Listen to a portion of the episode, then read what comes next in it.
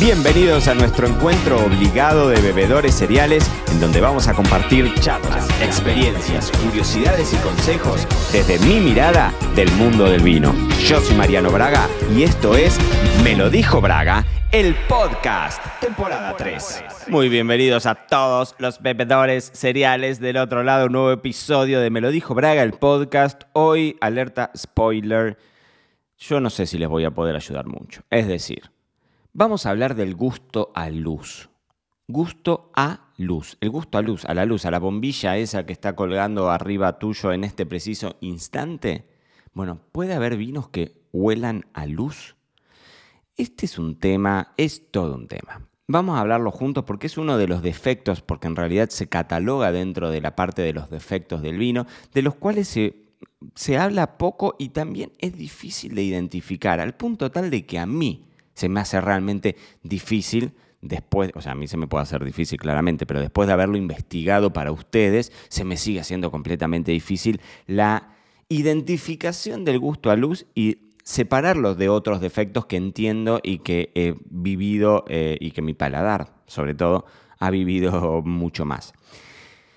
Es una nota en realidad, todo esto es una nota que escribió Vilma Delgado para Vinetur. Vinetur es probablemente el sitio con mayor eh, volumen de información. Vinetur con, con V, B corta, ¿no? Vinetur.com.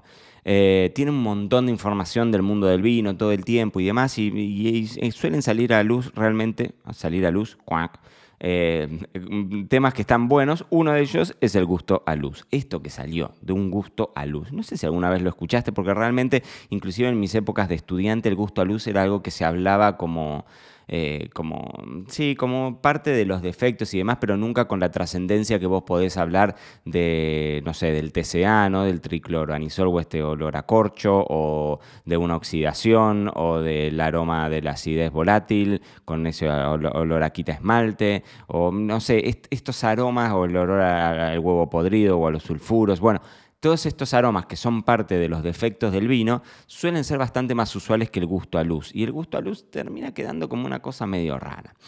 Yo le he leído a la nota infinidad de veces. He intentado, busqué en The Oxford Companion to Wine, en alguna de las que se catalogan, digamos, dentro de las Biblias del mundo del vino, como para poder entenderlo un poco más. Y se me complica de, separarlo de la, de la, oxidación, es decir, de la misma oxidación y de la misma eh, sí, afección que pueda tener el vino por efecto de la luz, que en realidad es eso. Ahora, ¿cómo eso lo transmitís en, en aroma o a qué huele y a qué se saborea, a qué sabe ese vino con gusto a luz? Es lo que voy a intentar leerte y, contarte acá.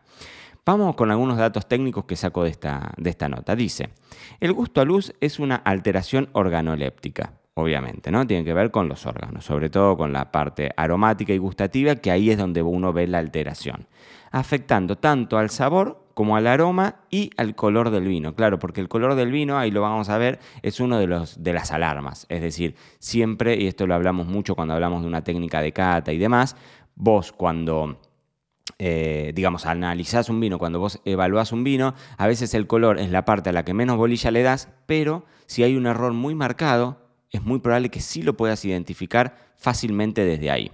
Entonces, el mm, gusto a luz, en realidad, es parte de afección a sabor, aromas y colores, ¿no? Y dice, el defecto es el resultado de una reacción fotoquímica que ocurre cuando ciertos compuestos presentes en el vino, especialmente la riboflavina, que es vitamina B2, y el aminoácido metionina, son expuestos a la luz. Es decir, cuando compuestos que están en el vino, esta vitamina B2 y, y, un aminoácido, son expuestos a la luz. Es decir, la exposición a la luz es la que provoca estas reacciones que cambian de alguna forma los olores y los sabores del vino y los transforman obviamente en olores y sabores desagradables, porque básicamente estamos hablando de efecto, estamos hablando de algo que nosotros no queremos que ocurra. Y en la misma nota dice, bueno, en general los vinos que son más susceptibles, que son más tendientes a desarrollar este defecto, son blancos, rosados y espumosos. ¿Y por qué es esto? Porque justamente están embotellados en líneas generales en botellas transparentes. Que este es un detalle que hemos hablado, creo que en algún momento cuando hablábamos de botellas y demás. Esto lo sabemos, el vino es fotosensible. El vino, cuando vos lo expones a una luz directa durante mucho tiempo, hay alteraciones, dentro de los cuales está el gusto a luz, pero están las oxidaciones y demás. Hay alteraciones. Entonces, cuando lo que vos pensarías es, vamos a elegirle una botella que sea lo más oscura posible. Una botella color verde muy oscuro, estas botellas, algunas que son casi negras, las botellas color caramelo. Todas estas botellas, cuanto más oscuros sean, más van a filtrar esa exposición, más van a funcionar como una barrera para que el vino no, termine, eh, digamos, recibiendo la luz directa.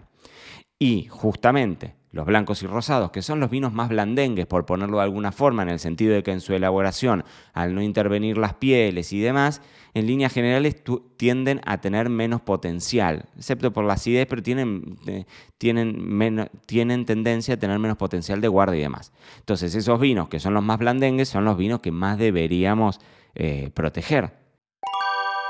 Interrumpo esta transmisión para invitarte a ser parte de nuestro club, una membresía como un Netflix, pero del vino, en donde por el mismo precio por el que pagas un vino vas a tener las puertas abiertas de nuestra academia, las puertas abiertas de par en par, porque no vas a tener que comprar cursos individuales nunca más. Vas a tener acceso a todos nuestros cursos, workshops, toda la biblioteca de libros digitales, inclusive nuestra guía de vinos argentinos recomendados y además todas las masterclasses que hacemos cada mes con alguna de las voces más inspiradoras de la industria del vino en el mundo, algunos de los cuales has escuchado acá en el podcast también. Así que si sos amante del vino o un profesional y estando en el lugar de conocimiento en el que estés, te gustaría estar un pasito más allá, esta, escucha, es la microinversión de tu vida. Te vas a sumar a nuestro grupo privado de WhatsApp y sobre todo la compañía tuya va a ser la comunidad de profesionales y amantes del vino más grande de habla hispana. Así que acá te dejo el link en la descripción y ahora sí, seguimos con el episodio. Entonces, ¿por qué si son los vinos que más deberíamos proteger? Son los vinos que vemos en general con la, con la botella transparente. Bueno, acá ya hay un enfrentamiento, por decirlo de alguna forma, entre enología y marketing. A todos nos gusta ver el color del vino y más un blanco, un rosado. El vino tinto quizás ya es más oscuro, entonces a menos que tengas un Pinot Noir, un Sangiovese, una criolla, alguna variedad más, más, livianita, sino en general son vinos mucho más oscuros, pero el blanco y el rosado tenés ahí una gama de tonalidades desde el blanco súper pálido y casi transparentón que parece agua hasta los amarillos pajizos mucho más intensos y los rosados también, tener los rosados de colores y armas tomar como los rosados de Navarra versus los rosados de Provence que son de ese color piel de cebolla mucho más livianito y demás. Entonces hay un abanico estéticamente bonito que desde la parte comercial o de marketing te sirve mostrar. Pero por el otro lado, sabes que para mostrarlo necesitas una botella transparente, la botella transparente les juega en contra. ¿Qué es lo que sucede también? Que en general son vinos, tanto blancos como rosados, que están hechos para que te los tomes rápido. Entonces es difícil que vos los vayas a tener Em, digamos, guardado durante mucho tiempo y necesitas mucho tiempo para que te afecte esta oxidación o este gusto al uso o estas, eh, digamos, alteraciones que se van a generar en el vino. Entonces, ahí tenés, digamos, lo que termina equilibrando. Decís, bueno, no meto cualquier vino, pero, mm, eh, o sea, meto esos vinos de consumo rápido, pero porque sé también que van a tener mucha rotación que un vino blanco de la añada, ahora mientras estamos grabando este episodio, que estamos en 2024, decimos, bueno, va a ser durante 2024 que lo vas a tomar, suponte, o 2025, no mucho más que eso, ¿no? Entonces, em, cuando vos tenés botellas mucho más oscuras, inclusive en los vinos blancos, cuando vos tenés una botella oscura en vino blanco, puede ser una señal de que es un vino que está pensado para que lo guardes. Y si está en, vino en botella transparente, seguramente está pensado desde la bodega para que te lo tomes eh, rápidamente. Entonces, ¿cuáles son las, las, características? Porque hablé hace 10 minutos, pero no te estoy contando qué tenés que encontrarle al vino para saber que tenga gusto a luz. Bueno, primero eh, visualmente, porque acá vos vas a encontrar que hay una oxidación a nivel color, es decir, en el vino blanco, en vez de ser un, amarillo súper clarito y demás, vas a tener ya amarillos oscuros, colores ámbar, mucho más amarronados, que es esa oxidación que uno ve en el color, ¿no? Que la oxidación puede ser evidentemente a través de la exposición al oxígeno y por eso le llamamos oxidación, o también puede venir por una cuestión de la fotosensibilidad y de cómo esta vitamina B2 y la metionina digamos, em, se afectan por la exposición a la luz, ¿no? Y por el otro lado, eh, esto es clave para que lo sepas, entonces vas al supermercado, encontrás dos botellas, mismo vino, una más clarita que la otra, siempre llévate la más clarita que a veces no se ve tanto ya, porque ahora los supermercados, si el vino no rotó durante una semana, te lo sacan y al demonio, ¿no? Pero bueno, para tenerlo en cuenta. El tema es en cuanto al aroma. Esto también lo ves, no solamente a nivel color, sino que lo ves a nivel aromas y sabores. Y de acuerdo a esta nota que, como te digo, escribió eh, Vilma Delgado para, para Vinetour, ella describe los aromas como aromas a coles hervidas, lana mojada, cebolla o ajo, perdiendo la frescura y la frutalidad características. O sea, acá hay una transformación de los aromas de fruta fresca y demás, sobre todo en estos vinos que están pensados para consumo jóvenes, ¿no? en donde tenés mucha más riqueza de esos aromas primarios y fíjate que las descripciones de los aromas no son muy agradables. O sea, el ajo está espectacular para un pesto, pero no sé si está espectacular para que huela así un Sauvignon Blanc. Entonces, ajo, cebolla, lana mojada, es medio difícil la lana mojada. Me imagino que puede ser el olor a un bus, un, sí, un suéter, un, eh, sí, una campera, una remera de lana, no sé, mojada o coles hervidas, y ahí ya sí es bastante desagradable el olor de, las coles hervidas. Entonces, dice prevención y soluciones esta nota.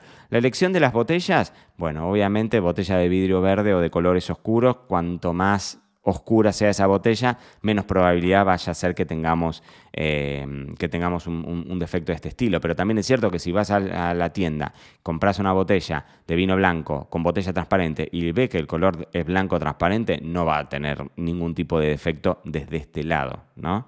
Por el otro lado, también el tema de la tecnología de iluminación, que no es un tema menor. Es decir, Acá, por ejemplo, eh, la nota dice reemplazar las luces halógenas por luces LED, por ejemplo, que no emiten los rayos UV y generan menos calor. Eso para vos, si tenés una tienda de vinos o un supermercado, por ejemplo, en donde, mm, en donde em, digamos, vendés vino, también tiene que ver con esto. Si vos tenés la luz directa que le está dando al vino o tenés una luz LED que son frías, que no generan esto, eh, generan menos calor, no emiten rayos UV y demás, bueno, claramente eh, va, a ser distinta la cosa.